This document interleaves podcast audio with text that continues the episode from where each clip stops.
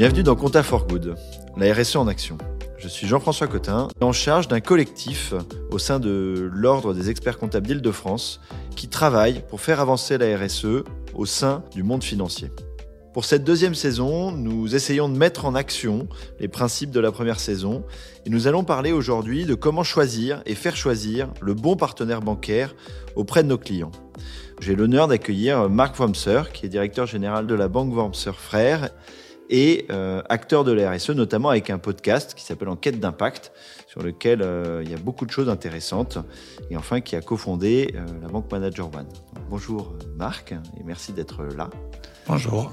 Et Léo Garnier, qui est associé chez Lita et directeur général chez Rift, une société qui étudie l'impact des produits financiers pour apporter un peu plus de transparence auprès du grand public. Donc bonjour Léo. Bonjour. Donc merci à tous les deux d'être là aujourd'hui. L'objectif de notre échange, bah, c'est de donner des clés pour euh, les acteurs du monde financier pour choisir leur partenaire bancaire. Alors euh, Marc, moi j'aurais une première question. Tu diriges une banque. Euh, les indicateurs financiers et non financiers, c'est des choses qui sont bah, forcément régulées et contrôlées. Alors c'est quoi en gros les, grandes, en grande maille, hein, les obligations réglementaires des banques et notamment par rapport aux indicateurs extra-financiers?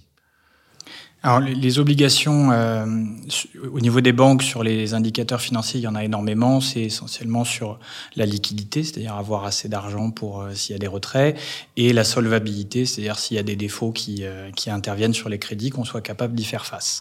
et après, il y a des obligations sur la partie fraude et lutte contre le blanchiment. Ça, c'est le gros du travail qui a été fait jusque dans les années, on va dire, 2010. Et depuis une dizaine d'années maintenant, il y a tout un un corpus réglementaire qui arrive sur les indicateurs non financiers, euh, avec pour but euh, de, de, faire prendre en compte euh, au niveau des banques le, des critères donc ESG, environnement, sociaux et gouvernance dans l'ensemble des décisions de la banque. donc il y a deux grandes catégories de textes qui sont sortis. Il y a une première catégorie de textes qui vont essayer de définir un langage commun euh, pour que euh, les banques, le régulateur, les clients, tout le monde puisse parler euh, à peu près le même langage. donc la, la, réglementation, qui est, enfin, celle qui est la plus connue, c'est la taxonomie, qui définit les secteurs qui sont compatibles ou non avec, pour l'instant, la partie adaptation climatique et changement climatique, et d'autres réglementations qui poussent sur les produits financiers. On en parlera tout à l'heure, peut-être définir ce qui est un investissement durable ou pas durable. donc ça, c'est la partie langage commun. Et ensuite, euh, il y a la partie euh, exigence, où maintenant qu'on a défini un langage commun, il est demandé aux banques de prendre en compte les critères ESG. Euh, au début, il faut, la première partie, ça va être de le prendre en compte dans le process de risque. Donc essentiellement dans l'octroi de crédit. Quand j'accepte ou non un crédit, il faut que j'ai pris en compte et étudié les critères ESG. D'accord, dans l'analyse amont, en fait. Exactement. Euh, il y aura un travail à faire sur le stock aussi, là, qui sera assez lourd, puisque sur tous les crédits qui ont été faits avant, il va falloir euh, retravailler. Euh, il y aura un reporting, puisqu'évidemment notre régulateur veut toujours savoir ce qu'on fait. Donc une grosse partie sera, sera faite aussi pour reporter l'ensemble des critères ESG à notre régulateur. et la dernière partie, c'est que en fonction de tout ça, il y aura potentiellement des exigences de fonds propres supplémentaires, c'est-à-dire une banque qui va prendre plus de risques par rapport aux critères ESG devra avoir plus de fonds propres. D'accord, donc si finalement je dépense beaucoup de carbone, enfin si mes clients dépensent beaucoup de carbone, ça a potentiellement plus de risques et donc j'aurai des obligations par rapport à mes fonds propres pour euh, pouvoir maîtriser ce risque et donc euh, peut-être garder un peu plus en stock. Exactement. Là, il y a aujourd'hui, il y a deux principaux risques qui doivent être pris en compte. C'est le risque physique qui est, bah, par exemple, euh, c'est le risque concret. Euh, si je prête euh, pour acquérir une maison qui est en bord de mer, dont on sait qu'avec l'élévation du niveau de la mer, elle risque d'être sous l'eau d'ici 10-15 ans, il bah, faut que je le prenne en compte. Et le risque de transition, là, c'est si je prête, par exemple, un exemple, une mine de charbon, on se dit qu'a priori, dans une économie décarbonée, il y aura des exigences trop fortes réglementairement parlant pour qu'une mine de charbon puisse fonctionner. Donc, il faut que je le prenne en compte aussi. D'accord. Bon, c'est c'est assez intéressant de voir que finalement, bah, le monde bancaire fait son chemin, que en fait, on a eu toute la question de la corruption qui maintenant est un peu, un peu derrière vous et complètement intégrée. Et que là, vous êtes maintenant sur la question de l'environnement et la question de la partie sociétale ou gouvernance euh, pour vous, mais aussi euh, pour vos clients. Alors, euh, ce qui est intéressant, c'est qu'on voit qu'il y a quand même un certain nombre de choses qui existent sur, sur la table. Alors, moi, j'aurais une question pour toi, Léo, du coup. Comment on trouve les infos pour savoir comment est classée telle ou telle banque par rapport à ces critères-là? Oui, alors, euh, effectivement, c'est euh, c'est une question qui est difficile, euh, c'est pas évidente. on voit on voit aujourd'hui aucune banque qui dit je suis la banque du monde d'hier ou je suis la banque d'un monde avec du pétrole et du charbon. Non, c'est souvent des mondes de demain ou qui changent. Et, et, donc, il euh, faut aller au-delà de, de, ces effets d'annonce euh, pour rechercher euh, bah, au cœur de l'ADN de chaque banque dans quelle direction elles se sont mises en mouvement. moi, je pense que la première question à se poser, c'est qu'est-ce qui est vraiment important pour moi-même euh, soit en tant que société euh, que je représente, soit en tant que personne physique, euh, parce que chaque banque va avoir sa spécificité, son histoire, ses valeurs, et donc va prioriser son engagement ESG, donc son engagement extra-financier, autour des valeurs qui lui sont le plus chères. Si moi, ce qui m'importe le plus, par exemple, c'est le financement de l'économie française, et eh ben, je vais peut-être aller chercher une, une, une banque qui euh, vraiment se focalise là-dessus euh, et a déjà euh, sorti la plupart, par exemple, des pays qui seraient controversés, dont le régime serait controversé de, de, leur offre de crédit. Si au contraire, ce qui est très important pour moi, c'est l'environnement, il faut que j'aille voir une, une banque qui, va, qui a orienté son activité sur le financement de l'environnement ou de l'économie sociale. il y en a qui sont très connus historiquement, comme par exemple la NEF et le Crédit Coopératif, qui se sont montés pour répondre à une forme d'économie qui est l'économie sociale. Ça, c'est la première étape définir quels sont les critères qui sont importants pour moi et rechercher dans le paysage de toutes les, banques qui existent. Il faut commencer par savoir ce qu'on veut. Exactement. Et on ne peut pas tout avoir dans le monde de l'extra-financier. Ça, c'est, je pense, la première leçon à tirer, c'est que c'est très compliqué d'avoir tout très bien tout de suite. Euh, donc c'est, peut-être la première leçon. La deuxième, et là ça dépend quand même beaucoup de la personne qu'on a en face, c'est d'en discuter avec son conseiller. Euh, probablement euh, au premier échange, il en saura pas grand-chose. Euh, il faut savoir que les conseillers financiers aujourd'hui sont très très mal équipés pour répondre aux questions extra-financières. Ils sauront très bien me conseiller euh, si je veux par exemple un placement plutôt pour de l'argent que je vais pouvoir ressortir l'été prochain si j'ai un coup dur, ou si c'est plutôt de l'investissement de très long terme. Ça, ils savent très bien faire. par contre, sur les questions extra-financières, si je demande euh, si je pose des questions sur bah, qu'est-ce qui fait de mon argent, quel impact ça a sur le monde dans lequel je vis, euh, probablement ce qui sonnera dans leur esprit, c'est durable, ISR, ESG, un petit peu tout mélanger euh, et me faire une recommandation qui, qui est très globale. Il faut engager ce dialogue pour qu'une fois qu'on a défini ces valeurs, bah, pouvoir échanger avec ce conseiller, voir si au sein de sa banque, il peut avoir accès à des ressources qui sont vraiment adaptées, moi, aux valeurs qui me sont propres. D'accord. Alors moi, je voulais revenir sur euh, bon, par exemple, les Bermudes, c'est un très beau pays pour euh, aller en vacances. Euh, mais je crois qu'au niveau bancaire, ça a quelques intérêts. J'ai pas bien compris quoi, mais je pense qu'au niveau fiscal et, bancaire, il y a deux trois choses qui sont intéressantes. Mais alors moi, je sais pas comment je peux savoir quelle entité est aux Bermudes ou pas. Alors où est-ce que je trouve ces informations? Alors ça va être compliqué d'avoir l'information directement. Il y a beaucoup d'ONG qui font du travail de veille euh, et on, peut citer par exemple Oxfam, Reclaim Finance qui sont des ONG pionnières sur ces sujets-là euh, et qui n'hésitent pas à mettre en avant euh, les, les controverses qui existent sur le sur l'ensemble des, des, grandes banques françaises. Euh, et il euh, faut se, tenir informé de ces sujets-là. Nous, c'est euh, dans l'application euh, que tu mentionnais, Rift, on a monté toute une, toute une partie qui s'appelle News et qui bah, fait remonter dans un fil d'actualité toutes les news économiques et financières et qui vient les taguer si elles nous concernent. C'est exactement dans cette perspective-là qu'on puisse voir au quotidien, par exemple, une problématique de financement du terrorisme bah, probablement si une banque est exposée euh, aujourd'hui, on ne le sait pas forcément, et c'est demain quand euh, euh, le réseau est démantelé qu'on sera au courant. moi, je pense qu'il y a aussi quand même une question de taille de banque. C'est évident qu'une banque qui est systémique, qui finance l'ensemble de l'économie, et bah, par définition, elle finance l'ensemble de l'économie, donc des choses qui sont aussi euh, potentiellement plus dommageables et elle va avoir beaucoup plus d'inertie. Euh, Marc, tu parlais de tout le travail sur le passé. Bah, il y a 15 ans, on se posait pas cette question. Euh, et donc, bah, forcément, les financements qui ont été faits il y a 15 ans, euh, ils sont plus exposés à ce genre de risque-là. Et donc, faut aussi regarder tout l'historique euh, des banques. C'est-à-dire que si c'est des banques qui ont financé pendant des dizaines d'années le charbon et le pétrole, elles vont avoir plus de mal à en sortir. Euh, par exemple, la Banque Postale a récemment euh, annoncé qu'ils allaient sortir totalement des énergies fossiles à horizon 2030 euh, parce qu'ils ont pris des engagements forts déjà depuis quelques années pour bah, ne plus, plus continuer ces financements-là. Et puis aussi, ils héritent d'une activité historiquement moins, moins impactée que ce que peuvent être d'autres grandes banques françaises, par exemple. D'accord, donc il y a une question de la taille, les indicateurs externes, donc tu nous as mentionné, et merci, euh, des structures qui permettent d'avoir finalement des, infos là-dessus.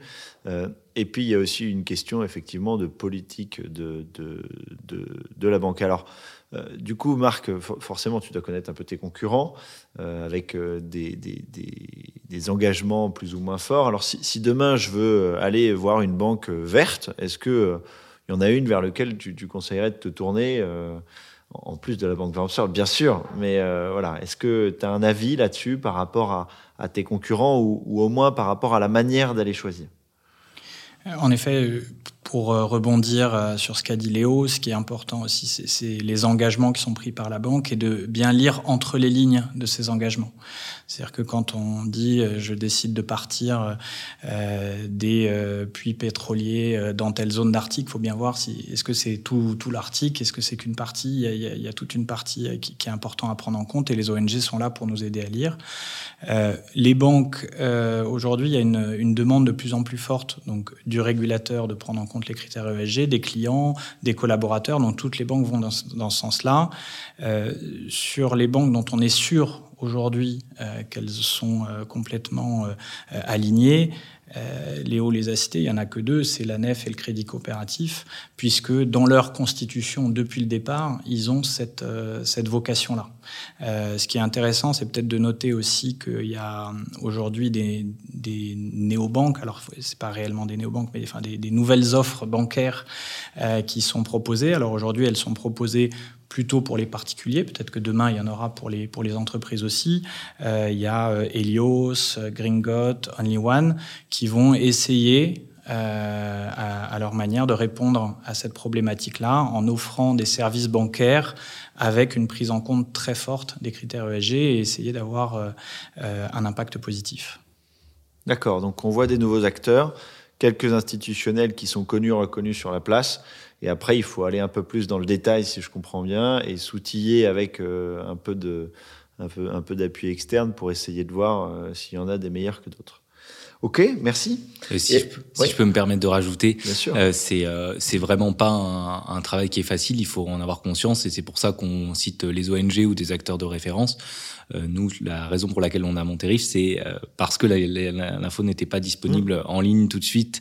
Euh, et c'est un travail qui a pris plusieurs années pour faire ce décryptage. donc, je conseille aussi aux gens qui nous écoutent bah, d'essayer de se forger son opinion en regardant ce qui a déjà été fouillé par des gens qui, qui passent la journée entière, parce qu'effectivement, il y a le forage en Afrique, le forage en Arctique par exemple, mais c'est pareil pour l'exclusion du charbon. Il y a différentes seuils de tolérance on peut exclure totalement, totalement le charbon, puis on peut exclure les acteurs du charbon, sauf ceux qui en font un petit peu, mais pas trop, par exemple. Et donc ça aussi, c'est lire entre les lignes. Euh, un effet d'annonce a pas toujours euh, le, même impact sur euh, la gestion au de la banque. Oui, et puis tu évoquais la question du, conseiller bancaire, qui est, une, vraie question comme partenaire, à qui on va poser un certain nombre de questions, mais malheureusement, euh, c'est pas forcément celui qui va avoir toutes les clés pour répondre, et c'est pas si facile que ça de, répondre à ces questions. Donc, euh, euh, je, je, suis complètement d'accord sur le fait que des indépendants externes qui ont le temps, euh, c'est assez utile pour justement gagner du temps. Parce que, du coup, pour répondre à la question de choisir son partenaire bancaire, Bon, on voit que là, on avance dans le fait de, il y a quand même quelques institutions vers, qui se tourner. Euh, alors, euh, quel type de questions il faut, il faut poser à son conseiller euh, pour justement essayer d'être bien éclairé dans ses choix de la relation bancaire? Quand je dis ses choix, c'est au-delà de choisir sa banque, avoir le bon emprunt, le bon placement, les, bonnes, les bons outils. Est-ce qu'il y a des, des, questions importantes à poser pour toi, Marc, pour euh, être dans une démarche euh, responsable finalement euh, quand on est client il faut bien différencier, justement, tu viens de le citer, les différents produits bancaires que sont le compte courant, le crédit ou le placement, puisque ce sera trois choses assez différentes et des démarches assez différentes. En effet, ce dont on parlait sur les ONG, ce qu'elles regardent, c'est l'impact qu'a notre compte courant, puisque quand je pose, dépose de l'argent sur mon compte bancaire, euh, cette banque va en utiliser une partie pour le prêter à plus long terme. C'est la transformation de maturité, c'est le rôle premier d'une banque. Euh, et donc, en effet, si elle utilise ces fonds-là pour euh, aller prêter euh, pour des mines de charbon ou des forages en Arctique, ce sera mauvais pour nous. Donc là, c'est vraiment les questions, ce qu'on a dit là, c'est plutôt sur des questions sur le compte courant. Euh, ensuite, il y a la question sur le crédit. Si moi j'emprunte, j'ai pas forcément les mêmes questions que je vais poser. C'est plutôt la banque qui va avoir des questions pour moi. Voilà, exactement. Et donc moi, dans mon cas, c'est ça, mais j'ai peut-être pas assez de sous sur mon compte courant. Mais donc, on peut se retrouver dans une situation. la plupart des, des entreprises sont quand même dans cette situation de pouvoir choisir aussi leur, euh, leur euh, banquier à qui euh, emprunter. et là, on peut voir émerger un certain nombre de, banques qui proposent des solutions avec, vu qu'il y a une prise en compte des, des, critères ESG, pas uniquement au niveau risque de la banque, mais aussi ils en rétrocèdent une partie de cette diminution du risque aux clients en faisant des prêts bonifiés d'une manière ou d'une autre. Donc là, ça peut être une question à poser. Est-ce que vous faites des prêts qui vont dans ma démarche RSE et qui me permettent, grâce à ma démarche RSE, d'aller euh, avoir des taux bonifiés. Et après, il y a la partie placement qui est encore autre chose. C'est là, je confie mon argent euh, à mon banquier ou, enfin, ou à un prestataire de service pour qu'il le place sur des marchés, sur des produits. Et donc là, il faut demander quelle est la politique de placement.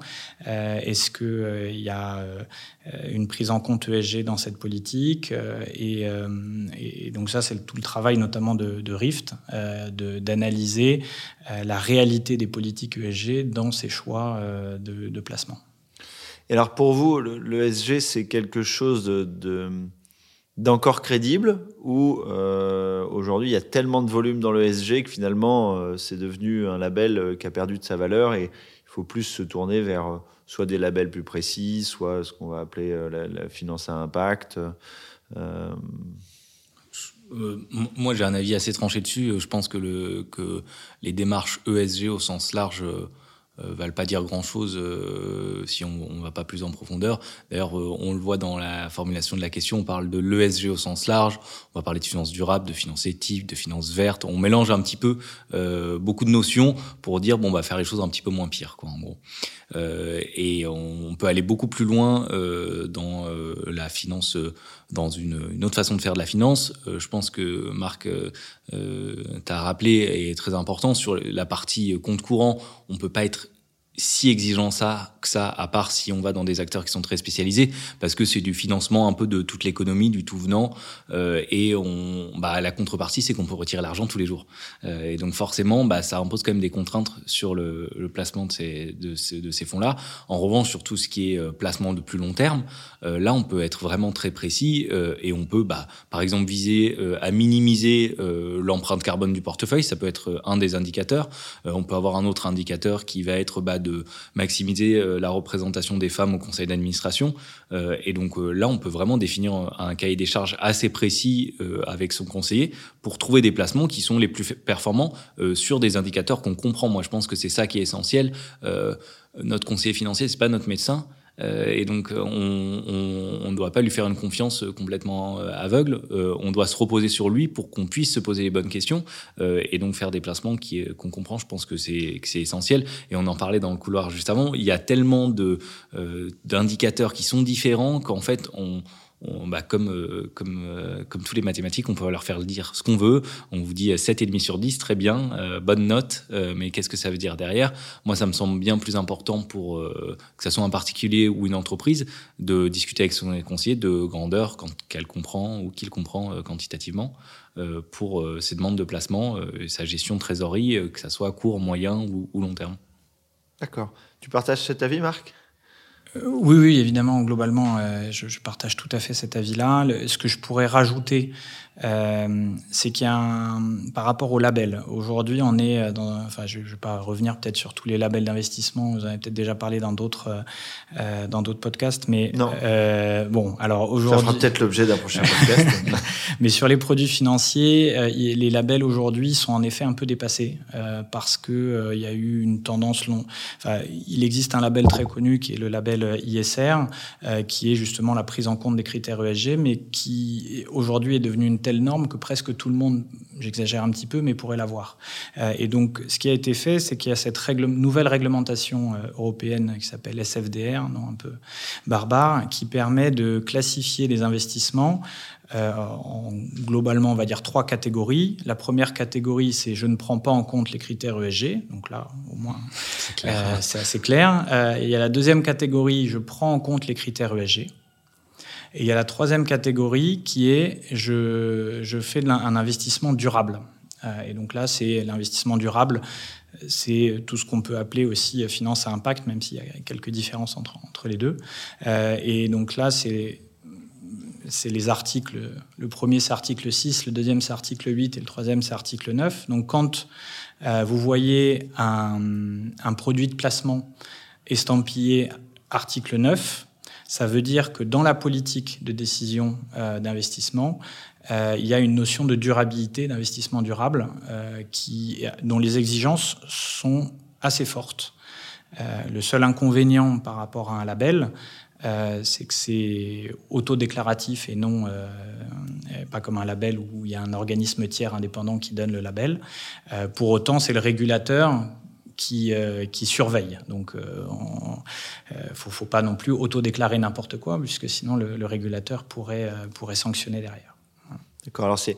C'est intéressant parce que pour faire le lien sur, il y a, l'autorité des normes comptables aujourd'hui, donc qui est quand même à la source de la finance, parce que avant la finance, il y a quand même la compta, même si derrière ça remonte et on, en fait des, des, tableaux, qui est en train de travailler sur les critères de durabilité et justement sur la définition des, des, des principaux indicateurs de durabilité pour justement permettre euh, à la finance de demain d'être bâtie à partir d'indicateurs qui soient pour les petites et moyennes entreprises contrôlées par un expert comptable et pour les entreprises de taille plus significative contrôlées par un commissaire au compte.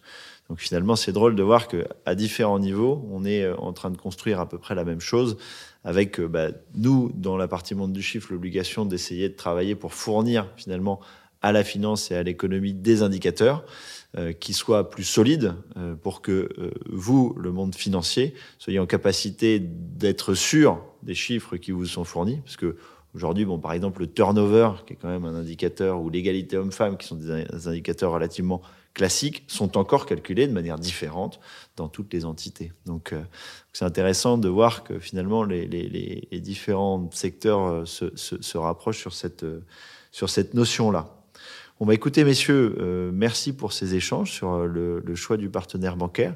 Euh, moi, je pense qu'en rentrant, j'aurai sûrement des choses à faire. Alors, j'aurais une dernière question à vous poser, euh, à l'un et à l'autre. Euh, demain, par rapport à nos auditeurs, donc qui sont acteurs du monde financier, si vous avez quelque chose à leur conseiller pour qu'ils changent et qui, qui créent un impact sur la, la RSE, leur RSE ou celle de leur entreprise, qu'est-ce que vous pourriez leur, leur conseiller? Euh, bah, si, si, je commence, moi je pense que c'est de, de, se rendre compte de l'importance qu'a euh, le choix de nos finances, qu'elles soient personnelles ou euh, euh au sein d'une entreprise, sur euh, le l'impact qu'on qu génère dans le monde, c'est très significatif, notamment euh, en, en, tant que personne physique, si on a un peu de patrimoine ou si par exemple on a de l'argent de côté pour, sa retraite, c'est vraiment, euh, c'est vraiment euh, conséquent.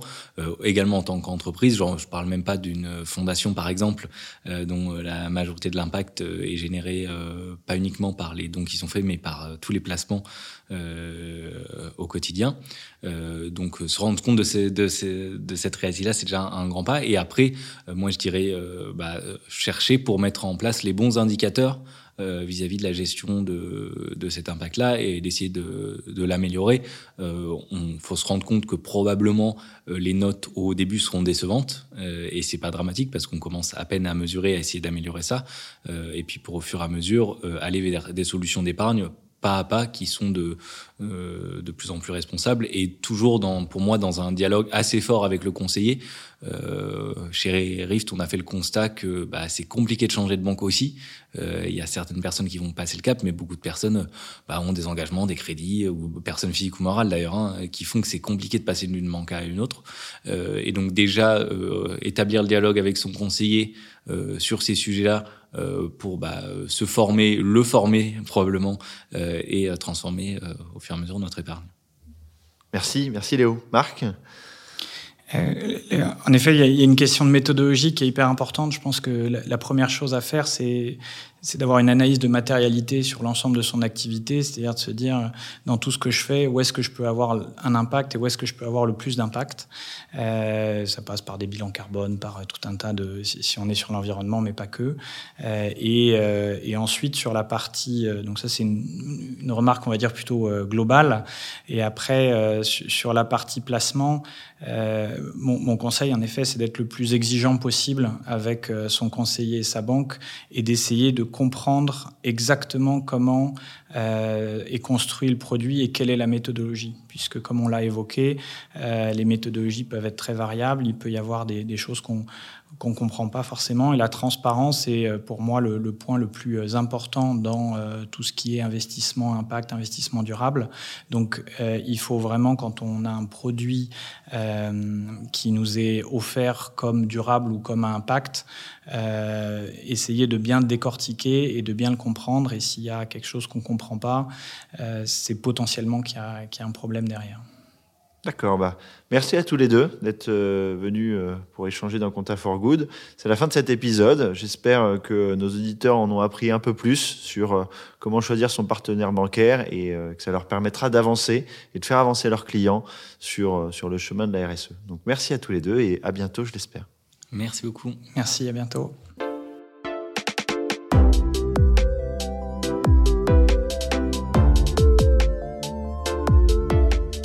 Merci pour votre écoute. Je suis heureux d'avoir passé ce temps avec vous. Cet épisode vous a plu? N'hésitez pas à le partager sur vos réseaux sociaux ainsi qu'à vos proches. Faisons grandir ensemble la communauté des acteurs engagés.